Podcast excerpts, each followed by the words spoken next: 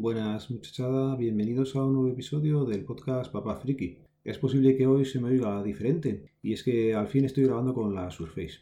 Os voy a intentar contar más o menos lo que creo que pasó con ella y los plazos y todas las cosas, ¿vale? Así que nada, voy al lío y empezamos. Os cuento, yo gané la subasta eh, en enero, ¿vale? Fue al principio. Y tenía que haber llegado el artículo, en este caso el día 29, era miércoles, y no tenía noticias. Eh, yo sí entraba en el apartado de Buy, en mis compras y en el seguimiento del paquete, todavía estaba pendiente de llegar por parte del vendedor a, a la empresa de paquetería. Así que nada, se grabó el último sumando podcast con Pablo y con Poli y recibí un correo en el que me decía que me escribían para informarme de que mi pedido del programa de envíos globales estaba en revisión por una posible infracción de artículos prohibidos y puede retrasarse de 3 a 5 días laborables. Este me llegó el 28 de enero, que si no recuerdo mal era justo el martes, antes de que llegara el paquete al día siguiente. Con lo cual, cuando ves esto dices, o no llega o, o aquí ha pasado algo raro. El tema, pues que a partir de que recibí este correo, fue todo bastante rápido y sí que llegó al final el jueves 30. Mm, ¿Qué creo que es lo que pasó? Que el correo que os he leído me lo debieron de enviar cuando ya se había resuelto el problema que hubiera. Entonces, en vez de mandarlo al principio, cuando les entró la Surface allí en su central de envíos globales y detectaron el problema, para mí tenían que haber mandado entonces un correo diciendo, oye, este que me han mandado, que se puede retrasar de 3 a 5 días laborables. Yo lo hubiera visto, me hubiéramos quedado igual, pero bueno, ¿qué pasa? Que fue recibir el correo y al día siguiente ya el tracking y, nada, en un momento estaba aquí la Surface. Sobre la Surface, pues a ver, os voy a contar. Por fuera llegó perfecta, ¿vale? No tiene ningún arañazo, la pantalla se ve bien, tenía miedo si había algún golpe, alguna cosa rara. Nada, la Surface por fuera, tanto la pantalla como la parte de atrás, perfecta, están impolutas. El teclado, se ve que tiene uso, ¿vale? Hay alguna zona que está un poco más clarita y son las teclas pues, que más se usan y tal, pero vamos, que está muy, muy bien. Eh, el único inconveniente que venía sin el cable del cargador, según ponía en, la descripción. El problema que sin el cable del cargador es que viene entero sin el cargador. Tengo un amigo que tiene también la Surface, un compañero, y se le pedí a él el cargador, me lo dejó una noche y esa noche fue cuando el jueves pasado lo recibí, lo puse a cargar, vi que funcionaba todo bien, entonces pues bueno, te quedas ya tranquilo con la compra pero tenía que buscar un cargador. Los cargadores pues no están baratos si quieres comprar el original y pues nada, miré por Wallapop, hice algunas ofertas y al final me decidí a comprarlo por eBay.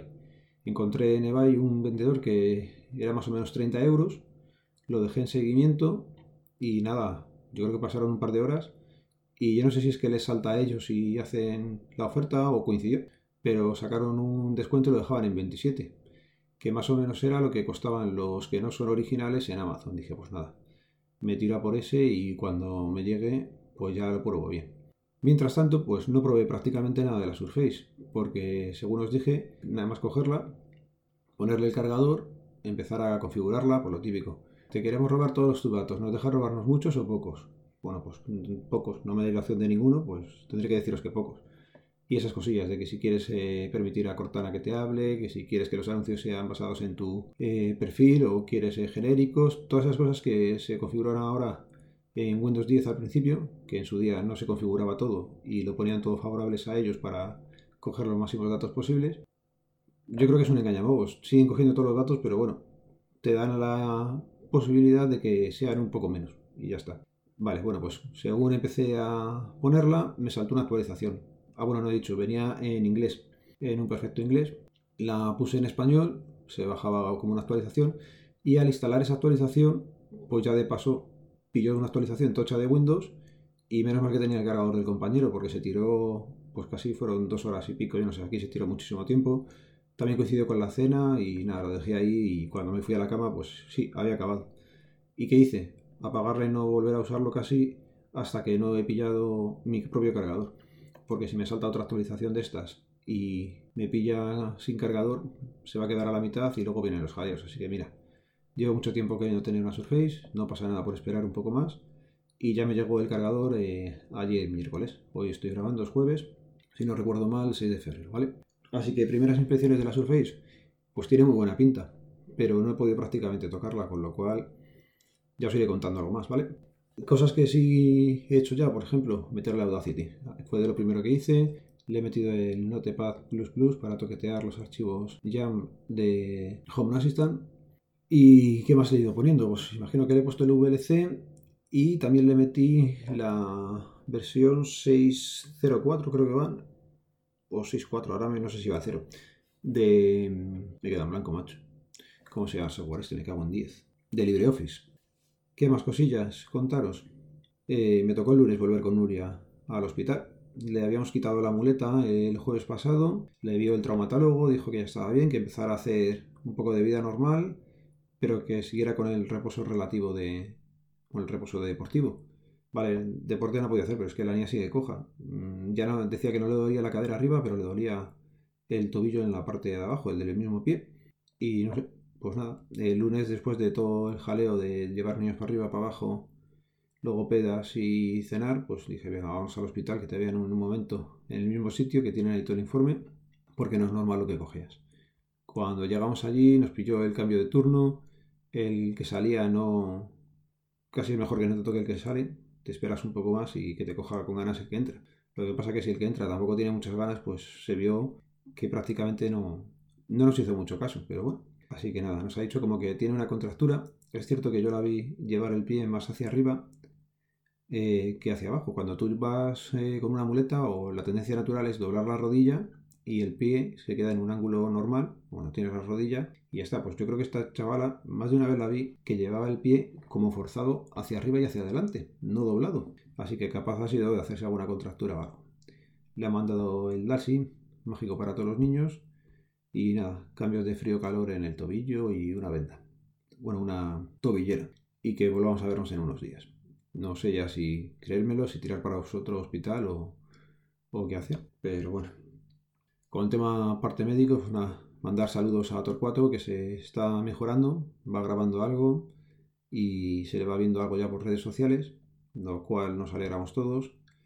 Y mi hermano, pues nada, sigue el día a día, va, va trabajando dice que no le adecuan el puesto en el trabajo a las limitaciones que se le han quedado porque como todavía no tiene ningún informe ni tiene nada, pues ahora, jódete y, y trabaja igual. Al final todo el problema que lo tiene, yo creo que ya lo comenté, lo tiene con el dedo de la mano, que en su día no era lo importante, pero al final es lo que más lata le está dando. Porque físicamente tema cadera, pues si tiene alguna cojera, se le ve de vez en cuando que coge un poquillo, pero físicamente de momento eso no le molesta, le molesta sobre todo la mano. ¿Y qué más cosas? Para no extenderme mucho más, eh, dar las gracias a los que estáis oyendo todos los podcasts desde el principio, que me enteré que hay un loco por ahí que, que ha empezado a escucharlos desde el principio, que además me conoce la vida real, que ya sabes quién eres, no diríamos nombres. Y quería dejaros eh, también una recomendación, sobre todo este es para los podcasters que me escucháis. Ya lo ha dicho eh, Ove en un, al otro lado del micrófono, lo he escuchado también en la asociación podcast y lo tenía yo pendiente para comentároslo. Y es que hay una aplicación muy sencilla, bueno, aplicación, es una página web realmente, donde podemos escribir los podcasts eh, que tenemos. Y los escribimos para saber dónde están geolocalizados eh, geográficamente. Bueno, pues se llama podmap.org. Repito, es pod de podcast, map de. Y nada, se tarda dos minutos, pero es curioso ver qué podcast se graban cerca de ti o donde vas a veranear, saber quién hay por allí para pegarle un toque y tomarte unas cervezas con él. Tengo pendiente, tengo pendiente grabar con Víctor, con Víctor SNK y quería contar lo que es Home Assistant para Juan Ángel, pero es que no me da la vida. Ya digo, llevábamos un mes que ha sido horrible. Empieza febrero y tiene la misma pinta, así que si consigo sacar un ratillo, intento... Ahí va, sí es que claro. No sabéis por qué no tenía tampoco mucho tiempo, aparte de médicos y demás os lo cuento por aquí, aunque todavía no termina el proyecto.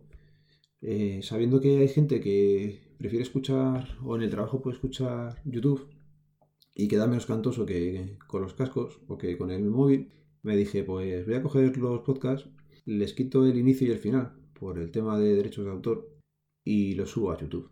Y, nada, me he puesto, está creado el, no sé si es canal o es una página o en las notas os dejo el cómo llegar o si no lo busquéis por directamente Freak en YouTube y os deben salir los audios también.